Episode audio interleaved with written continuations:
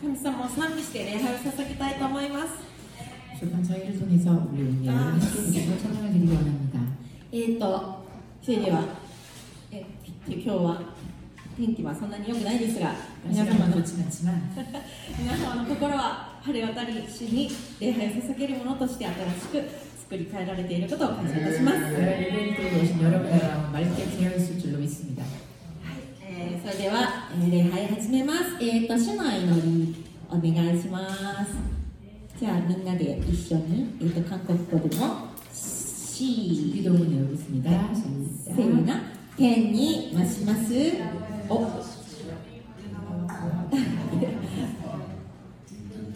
もう一回行きましょうかせーの天に増します我らの父よ願わくは皆をあがめさせたまえ 御国を来たらせたまえ。御心の天になるごとく地にもなさせたまえ。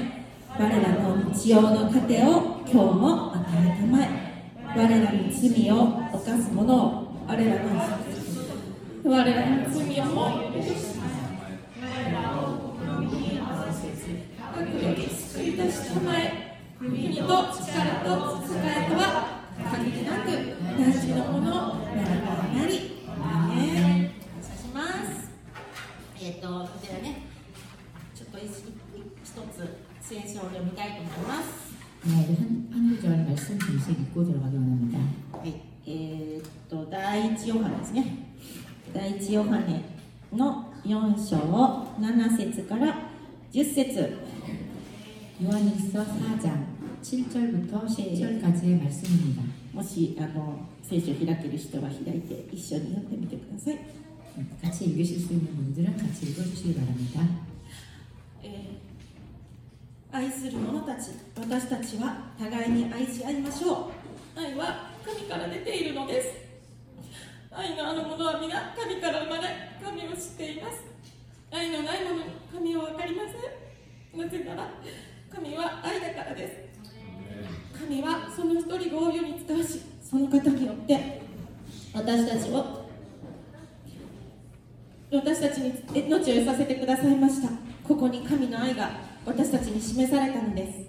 私たちが神を愛したのではなく神が私たちを愛し私たちの罪のためなための備え物として御子を使わされました。ここに愛があるのです。 네. ね 사랑하는 자들아 우리가 서로 사랑하자. 사랑은 하나님께 속한 것이니 사랑하는 자마다 하나님으로부터 나서 하나님을 알고 사랑하지 아니하는 자는 하나님을 알지 못하나니 이는 하나님은 사랑이심이라. 하나님의 사랑이 우리에게 이렇게 나타난 바 되었으니 하나님이 자기의 독생자를 세상에 보내심은 그로 말미암아 우리를 살리려 하심이라. 사랑은 여기 있으니 우리가 하나님을 사랑한 것이 아니요 하나님이 우리를 사랑하사 우리 죄를 속하기 위하여 화목제물로 그 아들을 보내셨습니다. 아멘. ね感謝します、えっと 감사합니다. この聖書箇所の通りの賛美から神様を称えたいと思います。 이 말씀 구절 그대로 우리 찬양에 들어가길 원합니다.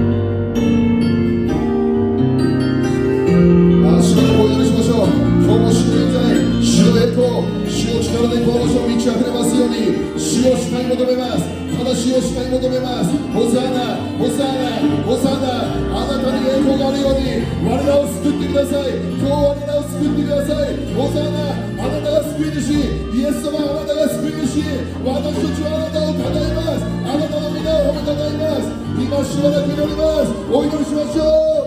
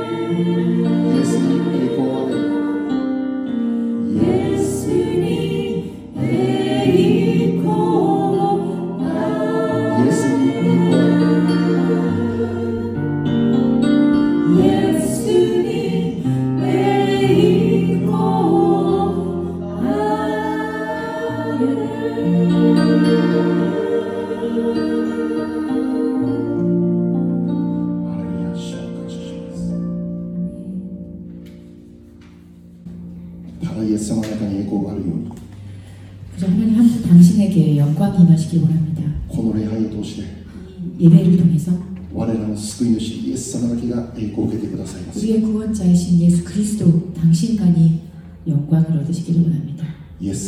예수 님. イエス様 예수님, あなたが我らの全てであることを告白します 당신이 우리의 전부 되심을 고백합니다. あなたの救いがなければ 당신이 구원이 없었다면 この場所に立つことのできない罪人であることを告白します 이 자리에 설 수조차 없는 죄인임을 고백합니다. 今日も愛してくださって感謝します 오늘도 우리를 사랑하여 주셔서 감사합니다. 今日も 許してくださって感謝します 오늘도 우리를 용서하여 주셔서 감사합니다. 今日も憐れんでくださって感謝します 오늘도 우리를 불쌍히 여겨주셔서 감사합니다. あなたの恵みが 당신의 은혜가 今日も満ち溢れます 이곳에 넘쳐 흐릅니다. 今日もこの場所に満ち溢れます 오늘도 이곳에 넘쳐 흐릅니다. ハレルヤ感謝します 할렐루야 감사합니다. なんと幸いなことでしょう 얼마나 행복한 일입니까? あなたと一緒に過ごすことのできる人生 당신과 함께 살아갈 수 있는 인생 これからも 앞으로도 イエス様についていきます 음, 예수님 당신과 함께 걸어가기 원합니다. イエス様を愛します 예수님 사랑합니다. イエス様を求めます 예수님을 원합니다. この地上にある何かじゃなくて 이 세상에 있는 무언가가 아니라 イエス様あなたを求めます 예수님 당신을 원합니다. あなたに従います 당신을 따르겠습니다. 今週1週間 이번 주도 한 주간 見よ私はあなたと共にいる。インマヌエルイエス様あなたと一緒にあります。あれルヤ感謝します。今日も語ってください。上乾いています。今日も語ってください。待っています。すべてに感謝しイエス様の皆でお祈りします。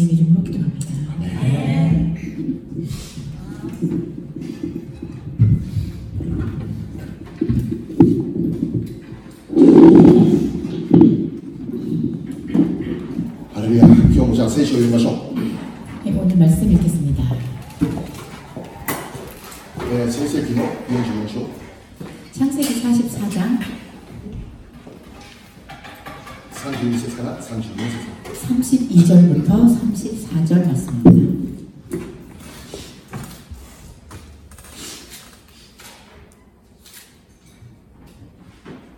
はこのしもべは私の父にもし私があの子をあなたのところに連れ戻さなかったら私は永久にあなたに対して罪あるものとなりますと言ってあの子の保証をしているのです。ですからどうか今このしもべをあの子の代わりにあなた様の奴隷としてとどめあの子を兄弟たちと帰らせてください。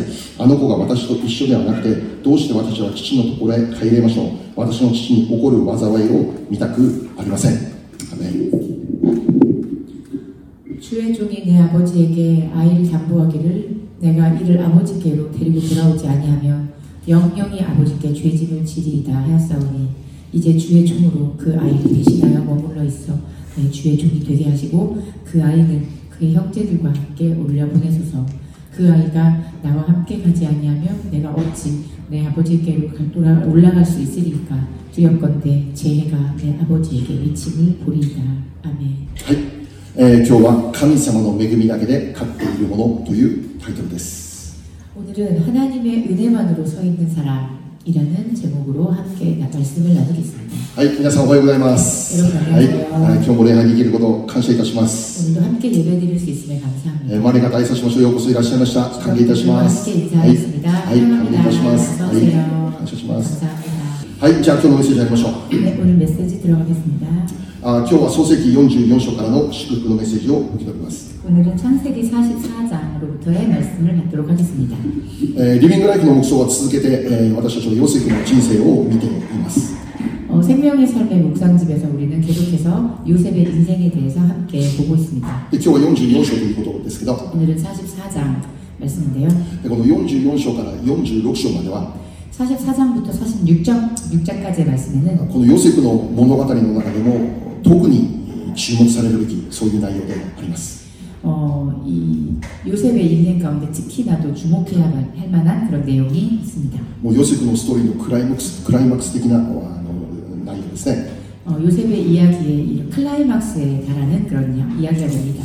いよいよヨセフが自分の兄弟たちに対して自分がヨセフだよということを告白します 요셉이 자신의 형제들, 형의 형들에게 드디어 자기가 요셉임을 고백하는 장면이 나옵니다. それまでお兄さん分かんなかったんですねそれがヨセフであること分からなかった 그 전까지는 형들은 어, 그 애굽의 총리가 요 자신의 동생 요셉일 것이라고는 생각하지 못했습니다. あ私ヨセフですよってようやくこの告白するそういう場面が45章に書いてあるんですね 어, 내가 요셉입니다라고 고백하는 장면이 어, 45장에 나옵니다.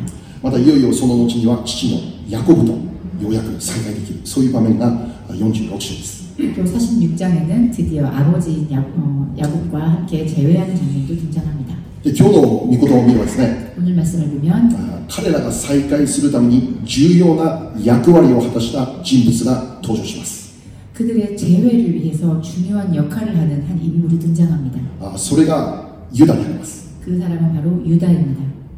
あヨセフと兄弟たちの再会のために 요셉과 그 형제들의 재회, またヤコブとお父さんヤコブとのあヨセフとヤコブとの再会のために 또 요셉과 그 아버지인 야곱과의 재회를 위해서 あこのユダが本当にキーポイントとなるわけですね 이 유다라는 형이 아주 큰 키포인트의 역할을 합니다. で今日は特にこのユダという人物に注目してメッセージを受けたいと願います 그래서 오늘은 특, 특별히 이 유다라는 인물에 대해서 주목하여 이야기를 나누기로 합니다.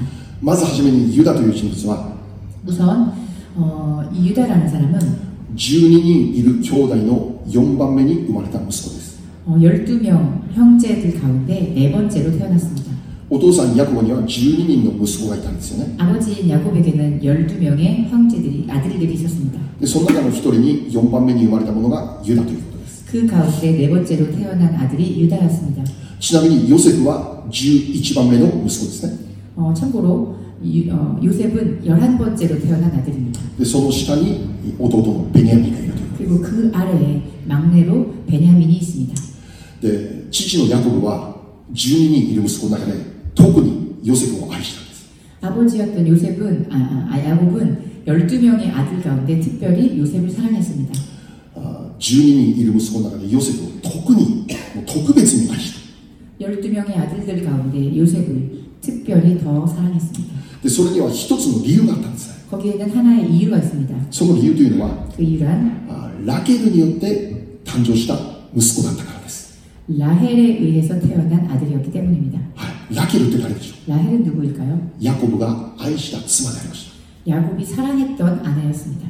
ところがヤコブがラケルと結婚する前に 그렇지만 야곱이 야- 라헬과 결혼하기 전에 ラケルのお姉さんがいてレアっていうんだけど レアがまずヤコブの妻となるという状況になったんです 어, 라헬의 언니였던 레아가 먼저 야곱의 아내로서 맞이해야 되는 그런 상황이 있었습니다. でなんでそうなったかその話すると長くなるので今日は省省略するんですけど 어떻게 그렇게까지 되었는지 설명이 길어지기 때문에 오늘은 그 부분은 생략하겠습니다. とにかくヤコブはラケルを愛していた 아무튼 야곱은 라헬을 사랑했습니다. でラケルを妻として迎えることを願った 그리고 라헬을 아내로 맞아들이기 위해 노력했습니다. ところがラケルの父の策略によってまずレアをヤコブに与えてしまうということなんです 그렇지만 라헬의 아버지의 책략 때문에 어, 우선 언니였던 레아를 먼저 아내로 맞아들여야만 했었습니다. しかしその後すぐに、まあ、ラケルも妻として迎えることができるようになったんですね 그리고 물론 그 이후에 금방 라헬도 자신의 아내로 맞아들일 수 있게 だから 됩니다. つつまりヤコブには2人の妻がいたということです 야곱에게 두 명의 아내가 있었다는 것입니다. レアとラケルという2人の姉妹を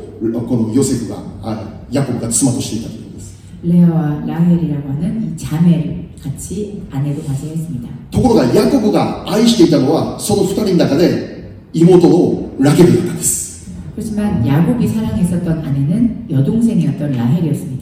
レアに対する愛の感情とかっていうのはもうなかったわけです 레아의 언니인 레아에 대한 사랑의 감정은 아예 없었습니다. ところが驚くことが起こるんです 그렇지만 놀라운 일이 일어납니다. レアにヤコブの子供が生まれるということなんです 레아에게 언니였던 레아에게 야곱의 아이들이 태어나기 시작합니다. まずルベンという長男が生まれます 우선 루벤이라고 하는 장남이 태어납니다. でそれから次次にレアを通して子供が生まれることになるんです 그리고 그 이후에 계속해서 레아를 통해 아이들이 태어납니다. で4人目に生まれてきたのが今日注目するユダなんです 그리고 네 번째로 태어난 아들이 바로 오늘 주목해야 할 유다입니다. だからユダっていうのはレアを通して誕生した息子だったんです 그러니까 유다는 어, 언니였던 레아를 통해서 태어나게 된 아들입니다. でその一方でラケルは不妊の 状態だったんです不妊 그렇지만 반면에 라헬은 불임의 상태였습니다. ヤコブの子供を産みたいと願っても産むことができない不妊の状態では状態であったということです 야곱의 아들을 우- 어, 낳고 싶어도 낳을 수 없는 불임 상태였습니다. でそこでラケルはあ考えて自分の女奴隷をヤコブに与えようということになるんです 거기서 라헬은 자신의 여종을 통해서 어, 야곱에게 아이를 얻고자 합니다. 自分の女奴隷を通して生まれた子供を私たちの子供としようってラケルが考えたんです 자신의 여종에게서 태어난 아이를 자신들의 아이로 받아들이기로 생각을 합니다. でこれは以前にアブラハムとサラも同じことしたでしょ、ね、アブラハムとサラも同じことしたでしょ 이것은 전에도 아브라함과 사라도 같은 행동을 했었죠. サラが子供を産むことできない時に女奴隷のハガルを与えてイシュマエルという子供が与えられた た 사라가 자신이 아이를 낳을 수 없는 상태였을 때 여종이었던 하가를 통해 이스마엘을 얻었던 일이 있습니다. でラケルはここで同じ方法を用いるわけです 그리고 여기서 라헬은 같은 방법을 사용합니다. 自分の女奴隷を通して子供を得ようとした 자신의 여종을 통해서 아들을 얻고자 합니다. その結果 그 결과 ヤコブに5番目と6番目の息子が出てくるんです 야곱에게는 다섯 번째와 여섯 번째 아들이 태어납니다. で今度はそれを見たレアが 마다 시도하잖아, 시도. 어, 시도하잖아. 그것을 본 어, 레아, 언니인 레아가 질투를 하기 시작합니다. 이모 돌라게는 마귀라네 지금 뭐 온나도래요 야곱은 야다이 오들보다 다른데 여동생인 레, 어, 레, 라헬에게 질 수 없다 생각해서 자신의 여종도 야곱에게 줍니다. 소모겠다. 그 결과 나나밤에도 하치밤에도 후타리 넘스고가 단조스를 보내는 그 결과 일곱 번째, 여덟 번째 아들들이 탄생하게 됩니다. そのようにして次々に次々に子供が与えられて10人まで出てきたんです10人まで 그렇게 계속, 계속해서 아이를 낳아서 결국엔 10명의 아들까지 얻게 됩니다. しかし重要なことは 그렇지만 중요한 것은 ラケルを通して子供を得ることまだできていないということです 라헬을 통해서는 아직 아이를 얻을 수 없는 상태였습니다. ところが神様の時が来て 그러나 하나님의 때가 드디어 이르러서 ラケルの体が開いて子供が与えられることになった 라헬의 태가 열리고 드디어 아들을 얻게 되었습니다. もうヤコブにとってはもう待望の子供なわけです 야곱에게 있어서는 정말 기다리고 기다렸던 대망의 아들이었습니다. それがヨセフです 그것이 바로 요셉입니다. またその弟のベニヤミンです 그리고 그 아들, 아, 여- 남동생인 베냐민이었습니다. でラケルはこの2人のヨセフとベニヤミンを産んでこの地上を 去ることになるんです 그리고 라헬은 이 두 아들을 라- 어, 야곱에게 낳아주고 이 세상을 떠나게 됩니다. もうこれだけ聞いてももうめちゃくちゃでしょ 여기까지 들었는데도 이미 엉망진창입니다. 複雑な家庭環境 아주 복잡한 가정 환경입니다. この家庭の中にどこに正義があるのか正義がどこにあるのか 이 가정 안에 어디에 정의가 있는가, どこにも正義を見ることもできないそういう状況である 어디에서도 정의를 볼 수 없는 그런 상태입니다.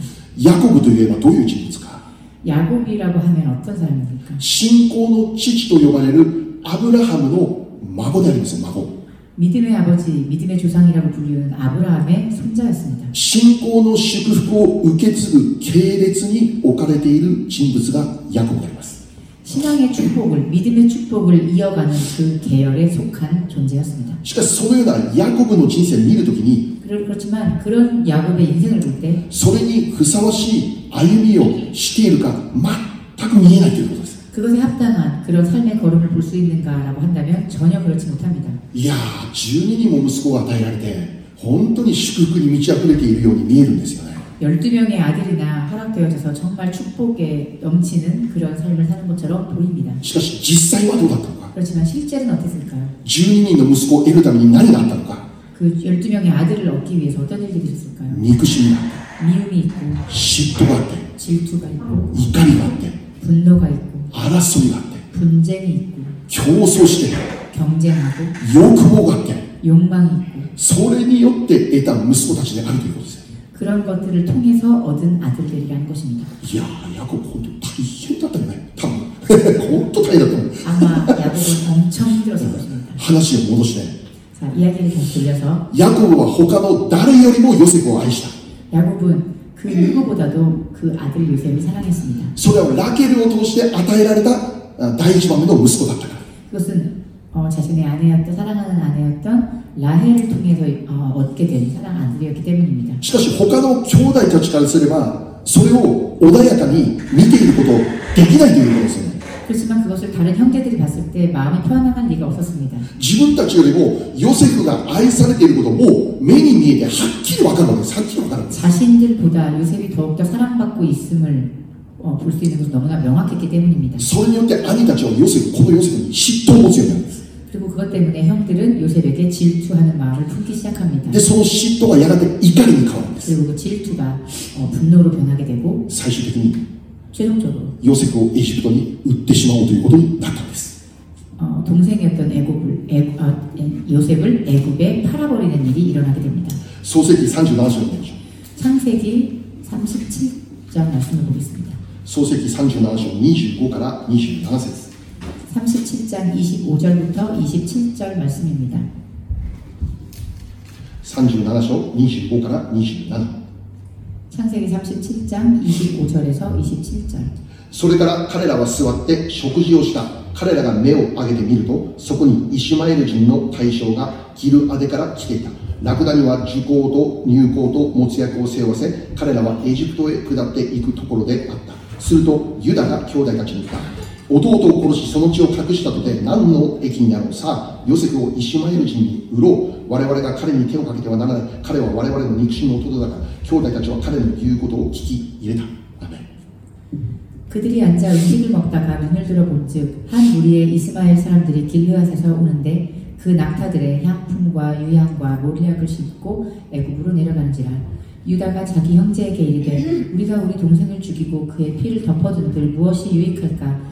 자 그를 이스마엘 사람들에게 팔고 그에게 우리 손을 대지 말자 그는 우리의 동생이요 우리의 혈육이니라 하매 그의 형제들이 청종하였더라 아멘 はい、ここを見ればユダの名前が記録されている 여기 말씀을 보면 유다의 이름이 나옵니다 最初の計画はヨセフを殺す計画だったヨセフを蹴る弟ヨセフを殺してしまう計画だったんです 사실 제일 첫 번째 계획은 동생이었던 요셉을 죽이는 계획이었습니다. 근데 유다 소리가 담이 났겠다. 소리가 담이 났 그렇지만 유다가 그것만은 안 된다. 오토토 이티오 가게 되면 담이 났 동생에게 손이 돼서는 안 된다. 어, 오토토 다스케르만 가면 또 소잖아요. 어, 동생을 어, 구하려고 했지만 그건 아니었습니다. 어, 의로우죠. 의로우죠. 팔 대신 팔자.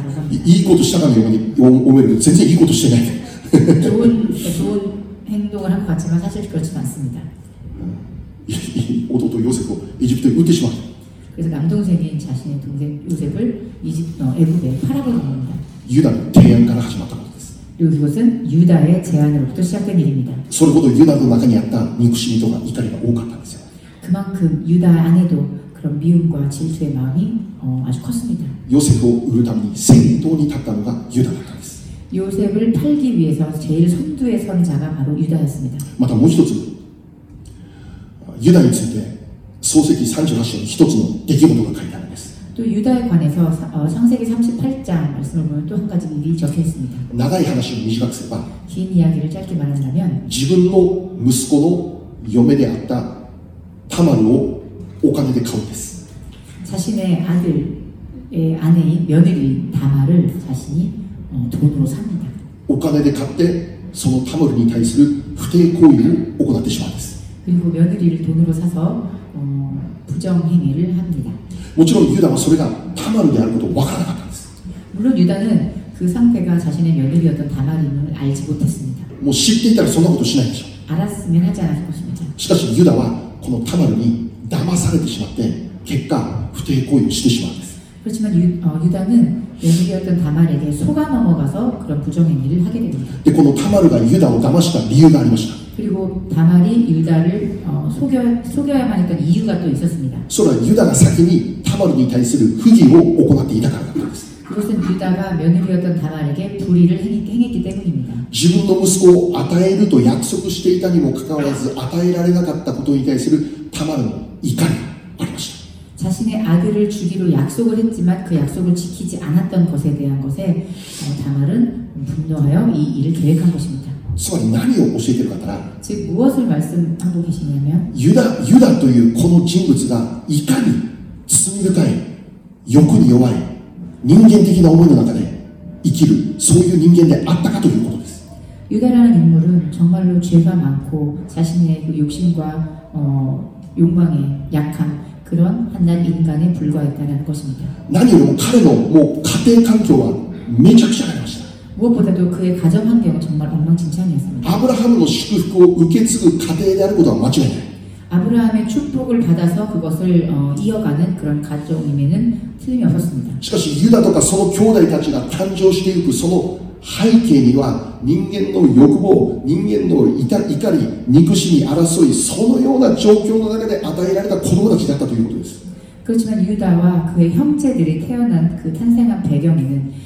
인간의 욕망, 질투, 미움 등 그 분쟁이 넘치는 그런 환경이었습니다. レアとラケルが競争して生まれたのがヤコブの息子たちだったんです 레아와 라헬이 분쟁하고 경쟁하여 태어난 아이들이 바로, 바로 야곱의 아들들이었습니다. それがレアとラケルの心が子供たちの名前の意味に全部現れてるんです子供たちの名前の意味に全部現れてるんです 그리고 그 당시에 레아와 라켈의 그런 마음, 라헬의 마음이 그 당시에 태어난 아이들에게 붙여진 이름을 이름의 뜻만 봐도 다 알 수 있습니다. 그러니까 소해가 뭐 혼돈이 뭐 렉사그나 가게 단결이었다.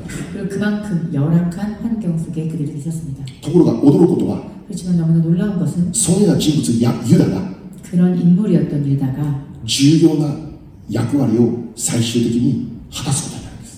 어, 최종적으로 아주 중요한 역할을 하는 어, 인물이 된다는 것입니다. 유다도 교단 사이가 당연히 유다와 형제들, 아 요셉과 그 형제들의 재회를 위해서 ヨセフと父ヤコブの再会のために 그리고 요셉과 아버지인 야곱의 재회를 위해서 このユダがそのためのキーポイントになるんです 유다가 바로 그 어, 재회의 키포인트가 되는 것입니다. 今日の御言葉に戻りましょう 오늘 말씀으로 돌아가겠습니다. 今日の御言葉を見れば 오늘 말씀을 보면 あユダがヨセフに訴えているそういう場面を見ることができるんです 어, 유다가 요셉에게 호소하는 장면이 나옵니다. これユダが ヨセフに訴えているその内容です 이것은 유다가 어, 동생인 요셉에게 호소하는 장면입니다. 何を訴えているのか 무엇을 이야기하고 있는 것일까요? 自分が代わりとなってあなたの奴隷となると言ってるんです 내가 대신하여 당신의 노예가 되겠습니다. 라는 것입니다. あ少し説明しましょ 좀 설명을 드리겠습니다.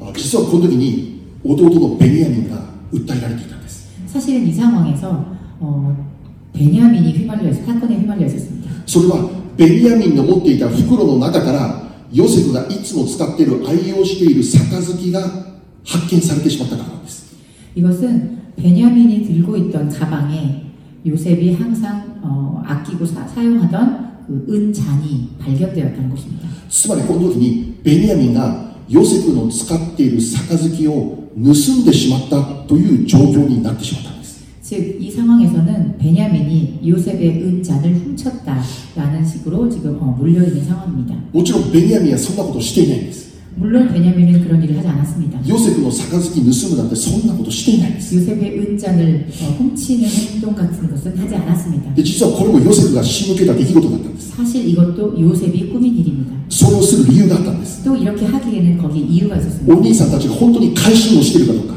형들이 회심을 하고 뉘우치고 있는가 아닌가 それを確認するためにそうやったんです相手 그것을 확인하기 위한 일이었습니다. とにかく現実としてこのベニヤミンの袋バッグの中からヨセフのそれが見つかった 어, 그래서 현실적으로 베냐민의 가방을 열어보았더니 그곳에 요셉의 은장이 발견된 것입니다. 状況だけを見ればああベニヤミンが盗んだんだなということになるわけです 상황만 보자면 아 베냐민이 훔쳤구나라는 상황이 되었습니다.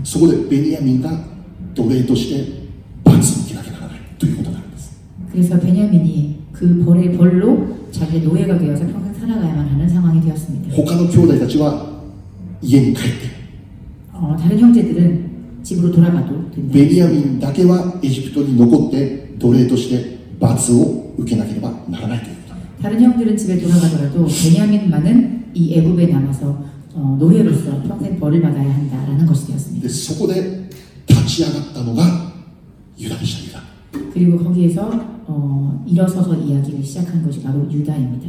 ユダがヨセフを説得する始めるんです 유다가 요셉을 설득합니다. 私がベニヤミンの代わりの奴隷になります 내가 베냐민 대신 노예가 되겠습니다. なぜならば 왜냐하면 もしベニヤミンだけがエジプトに残って 만일 베냐민만이 애굽에 남고 私たちだけが父の家に帰るということならば 우리들만 남아서 아버지의 집으로 돌아가게 된다면 父のヤコブが悲しみのうちに死の中に置かれてしまうようになるからだということなんです 아버지인 야곱이 슬픔에 잠긴 나머지 죽게 될 것이다 라고 말했습니다. 父のヤコブはヨセフを失った後に 아버지인 야곱은 요셉을 잃고 난 후에 その弟の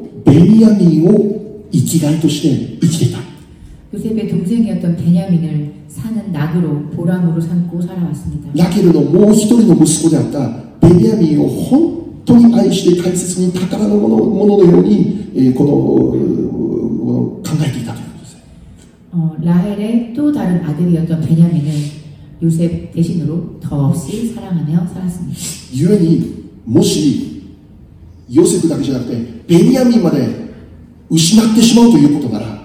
그렇기에 만일 요셉뿐만 아니라 베냐민까지 잃게 된다면 아버지인 야곱이 어떻게 될지 모르겠습니다. 더 이상 아버지를 슬프게 할 수 없습니다. 그러니까 베냐민을 집으로 돌아가게. 私が代わりに奴隷になるから 제가 대신 노예가 되겠습니다. 私が代わりにあなたの奴隷となって罰を受けるから 내가 대신 노예가 되어 그 벌을 받겠습니다. そのようにしてユダは訴え始めるわけです 그렇게 유다는 호소하기 시작합니다. ベニヤミンだけはこのベニヤミンだけはどうしてもお父さんのところに帰れるようにしてください 이 동생 베냐민만은 어떻게 해서라도 아버지의 있는 곳으로 돌려보내 주십시오. ベニヤミンの代わりとして私が犠牲になりますから 베냐민 대신 제가 희생하겠습니다. ここで重要なことは何でしょ 여기에 중요한 것은 무엇입니까? うユダがそのように訴えた動機であります 유다가 이렇게 호소한 동기입니다. なぜ彼は自分が犠牲となるって語ったのか 왜 그는 자신을 희생하겠다고 말했을까요? それはもうお父さんに対する愛ですお父さんに対する愛 그것은 아버지를 향한 사랑이었습니다. また弟ベニヤミンに対する愛であります 그리고 그것은 동생인 베냐민을 향한 사랑이었습니다. 愛という動機以外にはないんです 사랑 이외에는 동기가 없었습니다.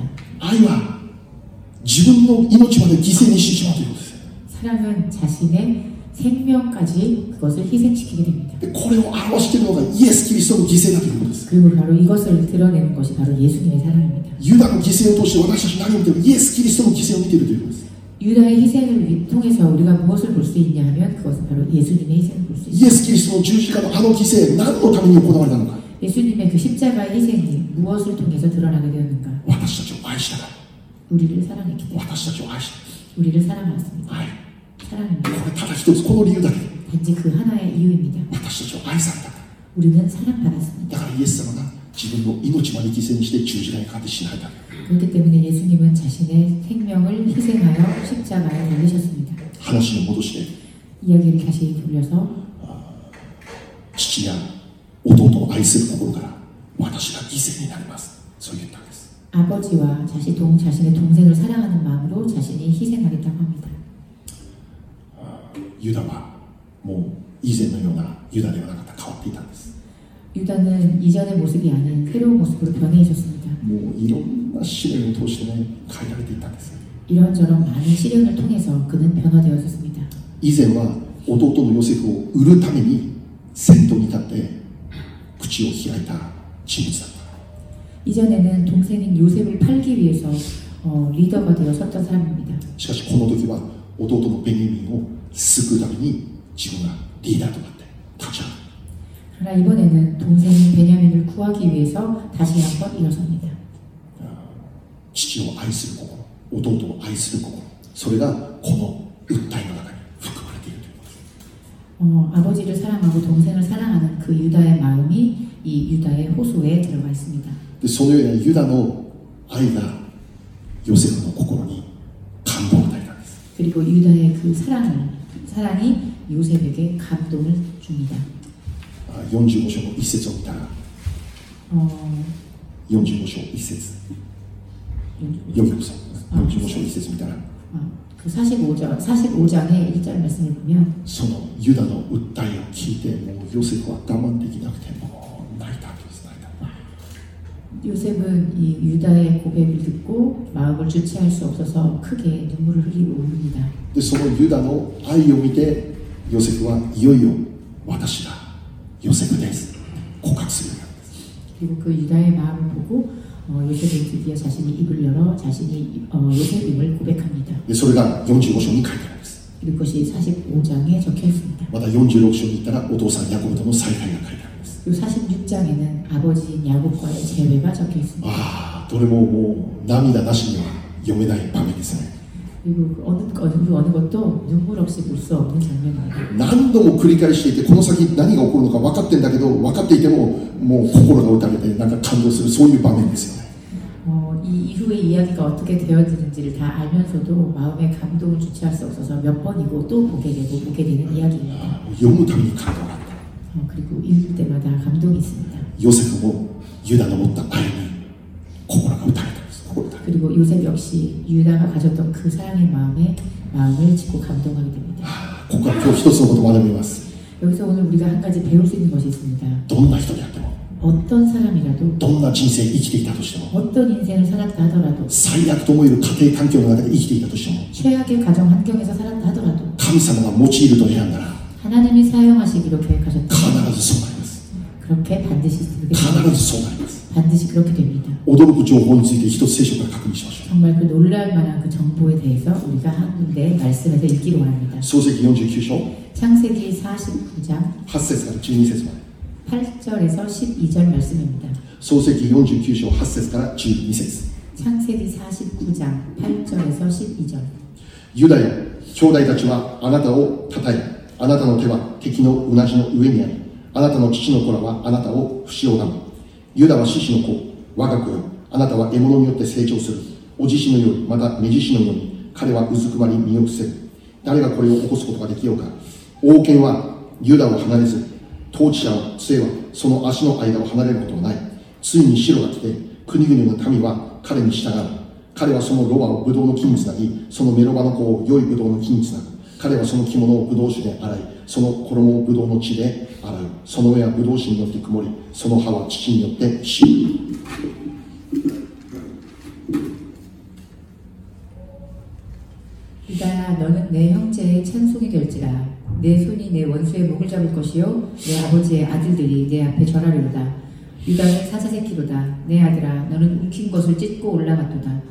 그가 엎드리고 웅크림이 수사자 같고 암사자 같으니 누가 그를 범할 수 있으랴 규가 유다를 떠나지 아니하며 통치자의 지팡이가 그 발 사이에서 떠나지 아니하기를 실로가 오시기까지 이르리니 그에게 모든 백성이 복종하리로다 그의 나귀를 포도나무에 매며 그의 암나귀 새끼를 아름다운 포도나무에 맬 것이며 또 그 옷을 포도주에 빨며 그의 복장을 포도즙에 빨리로다 그의 눈은 포도주로 인하여 붉겠고 그의 이는 우유로 말미암아 희리로다.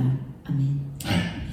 でこの創世記49章に何が書いてあるかというと 이 창세기 49장에 어떤 말씀이 적혀 있느냐 하면 父のヤコブが12人の息子たちを最後に祝福する祝福の祈りを捧げるそういうことが書いてあるんです 아버지 야곱이 12명의 아들들에게 마지막으로 어, 축복을 위해 기도하는 장면이 나옵니다. で今読んだ4番目のユダを祝福するときに 이 네 번째 아들이었던 유다에게 축복을 축복 기도를 할 때 他の子供たちとは 全く違う区別された祝福のある御言葉が語られていったわけです 다른 아들들과는 완전히 구별된 특별한 축복의 말씀을 어, 기도로 하게 됩니다. これ結論言えば何書いてあるかというと 이것을 결론적으로 말씀드리면 무엇을 어, 무엇을 말씀드리고자 하는 것이냐면 ユダがイエス様が誕生する家系として系列として選ばれているということです 이 유다가 나중에 예수님이 태어나게 되는 그 혈통, 직계 혈통이 된다는 것입니다. ユダのこの家系を通して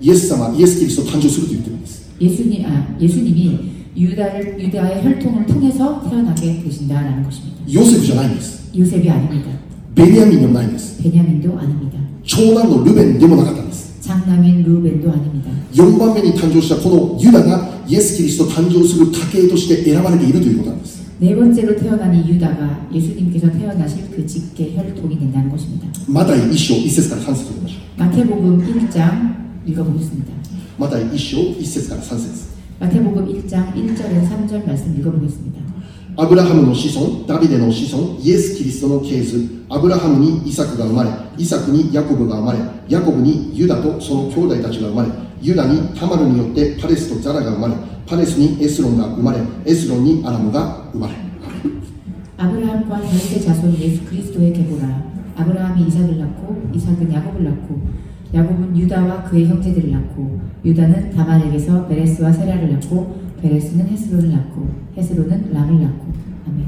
はいまず1節を見たら 우선 1절 말씀을 보면 アブラハムの子孫ダビデの子孫イエス・キリストの系図って書いてあります 아브라함의 아브라함의 자손 그리고 다윗의 자손 예수 그리스도의 계보라고 적혀 있습니다. イエス・キリストが誕生するまでの系図がこのマタイ1章にずっと書いてあるわけですね 예수 그리스도의 탄생의 그 전 이전의 계보가 마태복음 1장에 기록되어져 で 있습니다. その代表的な人物がアブラハムであってダビデであってそしてそこからイエス・キリスト誕生するということがかか教えられているんです 대표적으로 아브라함을 통해서 그리고 그 이후에 대- 어, 다윗을 통해서 최종적으로 예수 그리스도가 탄생하신다라고 알리고 있습니다. でその中で2節と今日の2節と3節を見たら 그리고 그 안에 2절 3절 말씀을 보면 このユダの名前が登場するんです 유다의 이름이 등장합니다.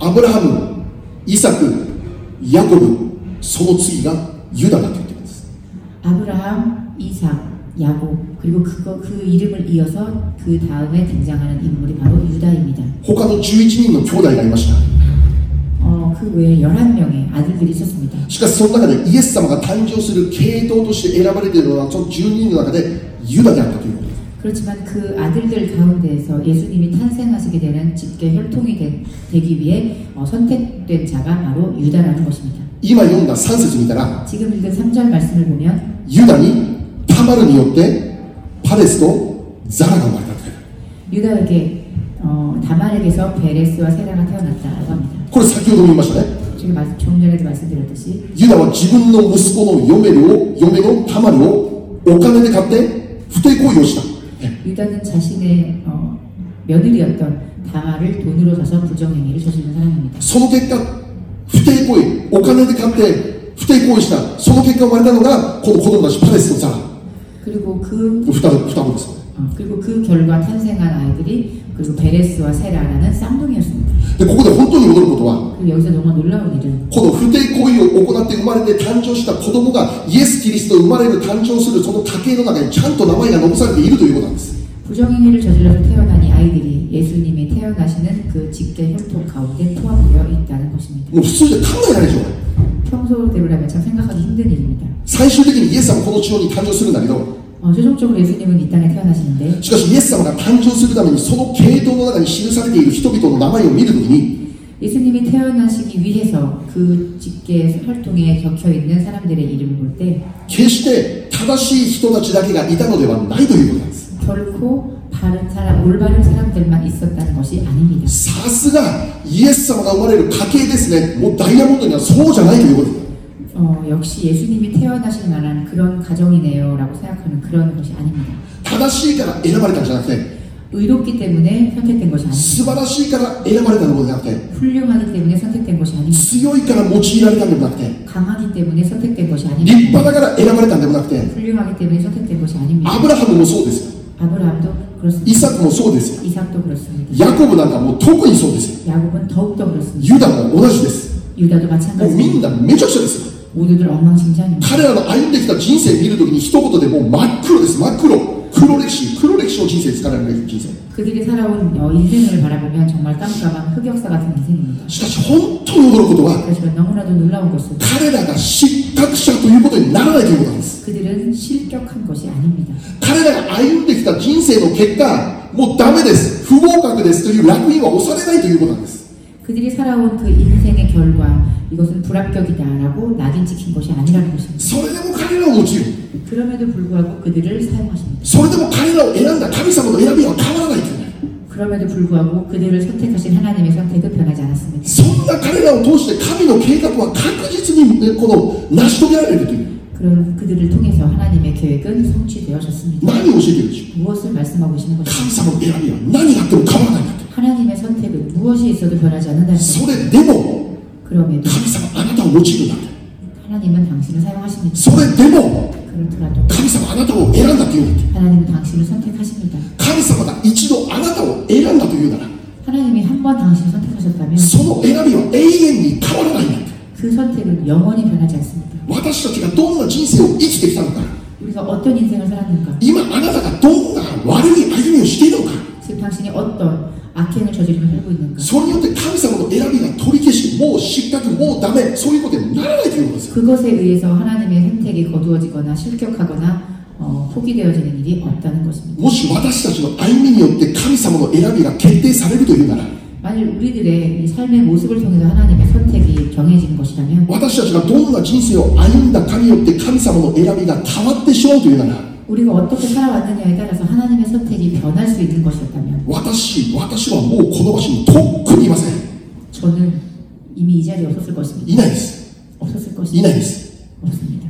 もうすでに5年前10年前17年前もう始まった瞬間に失格もうここからもう追い出されるたち 이미 시- 어, 5년 전, 10년 전 제가 어, 이미 실격되어 실격되어졌을 것입니다. もし私たちの歩みによって 많은 우리들의 이 삶의 걸음을 통해서 神様があなたを用いる用いないそれを決定するというなら 하나님이 사용하실까 사용하지 않으실까를 결정하신다면 申し訳ないお話だがここにいる誰一人としてそれにふさわしい人いません 죄송한 말씀이지만 여기 계신 그 누구도 하나님 보시기에 적합한 사람 한 명도 없을 것입니다. えー、そうだったの傷ついたそうならないよね 그랬어요. 상처받았네라고 생각하지 마시기 바랍니다. じゃあ私たちはどうして 그럼 우리는 왜 今日クリスチャンとして立つことができているんでしょ 오늘도 이곳에서 크리스찬으로 서서 살아갈 수가 있는 것일까요? うどうして今日も神様を信じる者として 어떻게 우리는 오늘도 하나님을 믿는 자로서 神様を礼拝するこの場所に立つことできているんでしょうか 하나님을 예배하는 자로 이 장소에 설 수 있는 것일까요? 私たちがそれにふさわしい何かを持っているからか 우리가 그것에 합당한 그것에 적합한 그 무언가를 가지고 있기 때문일까요? それにふさわしい立派な歩みを行ってきたからか 그것에 합당한 아주 멋진 삶을 살았기 때문일까요? 用いられるために一生懸命俺努力したからということなんだ 사용받기 위해 쓰임받기 위해 열심히 노력해왔기 때문일까요? もしそれによって神様の選びが決定されるなら 만일 그것에 의해서 하나님의 결정이 선택되어진 것이라면 誰もそれに足りる人なんていないんだ 그 누구도 그 기준에 만족된 사람은 없을 것입니다. 今の私があるのは何のゆえでしょうか 이, 지금 오늘의 내가 있는 것은 무엇 때문입니까? 答えはただ一つです 그것은 대답 하나, 대답은 단 하나입니다.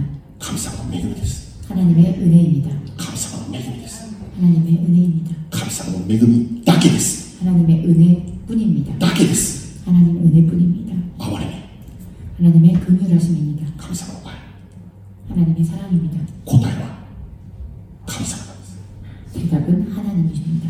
神様が私を愛してくれたから 하나님이 우리를 사랑하셨기 때문입니다. 神様が私を憐れんでくれたから 하나님이 우리를 불쌍히 여기셨기 때문입니다. 神様がユダに 恵みを与えてくれて 하나님께서 유다에게 은혜를 더하시고 ヤコブにも恵みを与えてくれて 야곱에게 은혜를 더하시고 そして今の時代を生きる私たちにも恵みを与えてくれて 그리고 지금 이 시대를 살아가는 우리들에게도 은혜를 부어주고 계십니다. 神様の恵み 하나님의 은혜 ただこれだけが今の今日も私たちがここにいる理由であるということです 단지 그것만이 오늘 우리가 이곳에 서 있을 수 있는 이유입니다.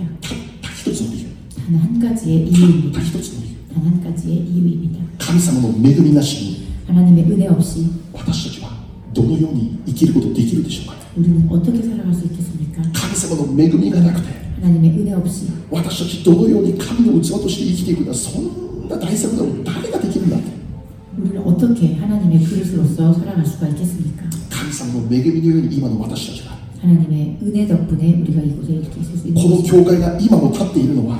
教会が今も立っているのは 이 교회가 오늘도 이곳에 서 있을 수 있는 것 神様の恵み以外に答えはないということです 하나님의 은혜 이외에는 없습니다. 誰かが優れているからではないということ 그 です 누군가가 뛰어나기 때문이 아닙니다. 牧師のメッセージでもないということです 목사의 말씀이 말씀 설교가 아닙니다. 賛美の技術レベルが半端じゃないからそうじゃないということです 찬양의 어, 기술이 좋기 때문이 아닙니다. 立派な建物が建てられたからでもないんです 멋진 교회 건물이 섰기 때문이 아닙니다. それにふさわしい努力いっぱいしたからでもないんです 그것에 합당한 노력을 했기 때문이 아닙니다. 神様の恵みが教会を教会として立つことを許してくれているだけです 하나님이 교, 하나님의 은혜가 교회를 교회로서 설 수 있게 한 것입니다. 神様の恵みだけが 하나님의 은혜만이 今も神を信じることのできる場所に立つことができるようにただ許されているだけだ 오늘도 우리들을 하나님을 믿는 자, 자, 자, 로서 이, 이 장소에 설 수 있게 하신 것입니다. 神様の恵みだけが 하나님의 은혜만이 私たちを神様の働きのためにえーこのふさわしい器としてえー整えられる用いることができるようになるということです 하나님의 그 은혜만이 우리를 하나님이 사용하시는 그릇으로서 사용할 수 있게 하신 것입니다. 神様の恵みで 하나님의 은혜 今の私があります 그 덕분에 오늘 우리가 있습니다. あなたがいるのは神様の恵みです。隣と言ってあげましょう。神様の恵みです。神様の恵みです。神様の恵みです。今日も神様の恵みです。そして重要なことはもし私たちがそれを知っているなら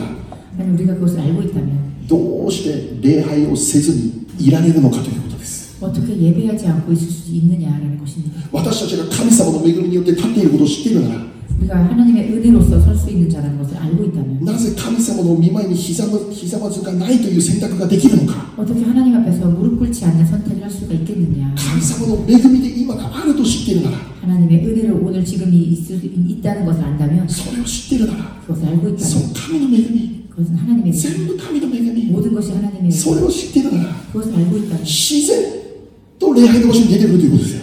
자연스럽게 예배의 장소로 찾아오게 되는 것입니다. 하나님 믿음이게 임하도 지금 나를 또 쉽게 일어나라. 하나님의 은혜로 지금의 내 모습이 있다는 것을 알고 있다면 서로시와 희생도 희생모습 성과시오니 이끄여오는 하루도 일어났어요. 그 사람은 자연스럽게 하나님 앞에 무릎 꿇고 나오는 그 장소에 이르게 되는 것입니다. 크리스천의 문제는 무엇입니까? 크리스천의 문제는 무엇입니까? 하나님의 은혜를 잇는 것입니다. 노력해서 산 것처럼 생각하는 것입니다. 지금나 입보각상은 네. 이치심을 거두세요. 마치 율법 율법 학자인 양 살아가는 것입니다. 하나님의 은혜를 와스레르가라 내 하나님 와스레르간다. 하나님의 은혜를 잊기 때문에 예, 예배의 장소도 잊어버리는 것입니다. 하나님의 은혜를 와스레르가라 시사만 듣고도 못하게 한다는 뜻입니다. 하나님의 은혜를 잊었기 때문에 하나님 앞에 무릎 꿇는 것도 잊어버리는 것입니다. 하나님의 은혜를 와스레르가라 내 하나님 뒤통수 사사기는다. 하나님의 은혜를 잊어버렸기 때문에 예배도 대충 대충 드리는 것입니다. 매금이 오시다. 하나님의 은혜를 안다면 그 사람은 그저 무릎을 꿇을 것입니다. 그 사람은 그저 찬양 경배할 수밖에 없을 것입니다. 크리스천도 크리스천은 어떤 사람입니까? 하나님의 은혜로 지금의 내가 있습니다라고 고백할 수 있는 사람입니다. す 그거 그 은혜를 알았기 때문에 예배를 드릴 수 있는 そ 것입니다 の恵みを知ったから祈りを捧げるんです 그 은혜를 알았기 때문에 기도를 드리는 것입니다. その恵みに出会ったからあまりにも感謝で献金を捧げ奉仕をして神様のための働きをするんです 그 은혜를 알았기 때문에 너무도 그거 그 마음에 감사하여 우리가 헌금을 드리고 봉사하며 나아가는 것입니다. クリスチャンの歩みとは 크리스찬의 걸음이란 神様の恵みを知って 하나님의 은혜를 알고 それに対する感謝から 그것을 깨달은 감사로부터 それに対する喜びから 生まれてくるものであるということです 그 기쁨으로부터 나, 나아오는 것입니다. ユダを通して 유다를 통해서 ヤコブを通して 야곱을 통해서 私たちは何を見るということでしょ 오늘 우리는 무엇을 볼 수 있습니까? うこいつら本当にどうしようもならないな 이 사람들 도저히 어쩔 수가 없는 사람들이구나. 本当にそうですどうし本当にどうしようもならないんですよ 어쩔 수 없는 그런 죄인들이었습니다. しかしそれで終わってはならない 그렇지만 그것으로 끝나면 안 됩니다. 罪深い 私の姿を彼らから見なきゃならないけど 죄 많은 우리들의 모습도 그들의 모습을 통해서 보아야만 합니다. 愚かで足りない自分の姿を彼らを通して見ているということです 어리석고 부족한 내 자신의 모습도 그들을 통해서 바라보아야만 합니다. 聖書を読むってそういうことなんです 성경을 읽는다는 것은 그런 것입니다. 聖書を通して何を見るのか 성경을 통해 무엇을 볼 수 있습니까? 知識を増やすことではないです 지식을 넓히는 것이 아닙니다. 物語を理解するためにただ読んでるんじゃないです 이야기를 이해하기 위해서 읽는 것이 아닙니다. 自分の姿を見るんです 내 자신의 모습을 보기 위해서입니다. 聖書は私の姿を映し出す鏡である 성경은 우리들의 모습을 비추어주는 거울과 같은 것입니다. そのように聖書を見る人こそ本当に聖書を読んでいる人です 그렇게 성경을 읽는 사람이야말로 진정한 의미의 성경을 읽는 사람이라고 할 수 있습니다. 聖書を知っています意味ないです 성경을 읽고 있습니다. 이미 알고 있습니다. それ意味ないです 아, 그렇게 읽는 것은 아무 의미가 없습니다. 聖書を一生懸命勉強しましたあまり意味ないです 성경을 열심히 공부하고 있습니다. 이것 역시 의미가 없습니다. 神学を勉強するほどもう一生懸命勉強あんまり意味ないです 신학교에 다닐 만큼 열심히 성경에 대해서 공부하고 연구하고 있습니다. 이것 역시 의미가 없습니다. 神学者でもイエス様を信じていない神学者いくらでもいるからね 신학자임에도 예수님을 믿지 않는 신학자가 너무나 많습니다. 神学者であるというタイトルに騙されたらダメです 신학자라는 타이틀에 속은 자입니다. 牧師であるというタイトルに騙されたらダメです 복시, 어, 목사라는 그 타이틀에 속아 넘어갔습니다. 大きな教会立派な建物有名なメッセンジャー騙されたらダメです 큰 교회의 유명한 목사님들 그들에게 속아 넘어가서는 안 됩니다. 本当に聖書を知ってるなら 정말로 성경을 알고 本当に聖書を読んでるなら 정말 성경을 읽고 있다면 私どうならなきゃならんか 내가 어떻게 해야 하는가? 神の恵み 하나님의 은혜, 神の恵み 하나님의 은혜 これしかない 이것밖에 없구나. 本当に罪深いこの私が 정말로 죄 많은 내가 滅びるしかないこの私が 멸망하여 죽을 수밖에 없는 이런 내가 神の恵みで生かされている 하나님의 은혜로 살아가고 있구나. 本当に感謝します 아 정말로 本当に 감사합니다. 感謝します 정말로 本当に 감사합니다. 感謝します 정말로 감사합니다. その感謝から그 賛美が出てきて 감사로부터 찬양이 나오는 것이 賛美からメッセージが出てきて 그 찬양으로부터 말씀이 나오는 것입니다. これが本物です 이것이 진짜입니다. 罪深いものであるにもかかわらず 죄 많은 모습임에도 불구하고 私をたまらず愛してくれる神様 이런 나를 변함없이 사랑해 주신 하나님 安心してください 여러분 안심하세요. 교구가 너무 지대할 때 감상대가 되었어. 오늘 여러분을 사용하고 싶다고 하나님께서 원하고 계십니다. こんな私が。 이런 내가. こんな私が。 이런 모습의 내가. 大丈夫。 괜찮습니다. 大丈夫。 神様はあなたを通して栄光を現します。 하나님은 당신을 통해서 영광을 드러내실 것입니다. 大丈夫。 괜찮습니다. 神様の選びは変わらないです。 하나님의 선택은 변하지 않습니다. 감상 하나 더 와있을 소모하면 절대 가와나이스.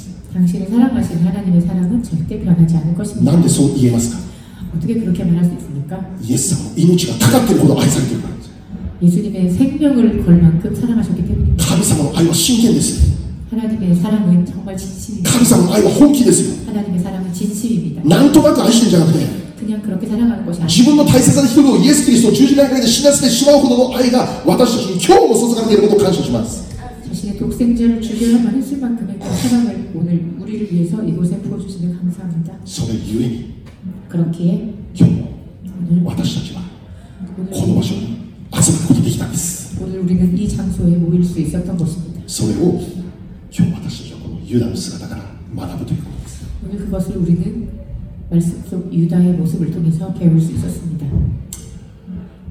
私たちは今週1週間その方にどのように その愛にその恵みに応答して生きることできるでしょうか 어, 오늘 우리가 그 하나님에게 이번 주 한 주간도 어떻게 응답하며 나아가야 하겠습니까? もう忙しい忙しいじゃなくて 그냥 너무 바빠요, 바빠요가 아니라 もう自分が食べて生きるだけでもう忙しい忙しいそうじゃなくて 그냥 먹고 살기 위해서 바쁜 것이 아니라 それ置いてでもやらなきゃならない重要なことあるって 그것을 내려놓고라도 해야만 하는 중요한 것이 있음을 고모이. 하나님께서 하나님의 그 마음. 감사하고 관심. 하나님의 그 사랑하시는 마음. 감사하고 모둠에. 하나님을 원하고 감사하고 많이 희생했을 때. 하나님 앞에서 무릎 꿇고 감사하고 가셨을 때. 하나님께 감사하며 감사하고 삼비시네 하나님께 찬양하며 감사하고 많이 희생했을 때내 아이를 사살 때. 하나님께 무릎 꿇고 그렇게 예배를 드는 고지가 계실 때. 강지도 말하겠습니다. 이 시간을 절대 잊어서는 안될 것입니다. 皆さんの人生の中で最も尊い時間です 여러분의 인생 가운데 시간 정말로 좀, 좀 最 중요한 も 시간, 尊い時間です 정말로 존귀한 시간입니다. 最も尊い時間です 정말로 귀한 시간일 것입니다. それ以上に尊い時間ないです 그 이상 더 귀한 시간은 없습니다. 神様と一対一で交わるその時間です 하나님과 1대1의 교제의 시간을 갖는 것입니다. それがなかったら 그것이 없다면 私たちはこの世の忙しさこの世の痛みに簡単にやられてしまって全部を忘れてしまう存在になってしまいます 우리는 이 삶의 바쁜 가운데서 모든 것을 잊어버리고 하나님과 멀어지게 될 것입니다. 今日神の恵みに戻ります 오늘 우리는 하나님의 은혜로 다시 돌아가겠습니다. お祈りしましょう 기도하겠습니다.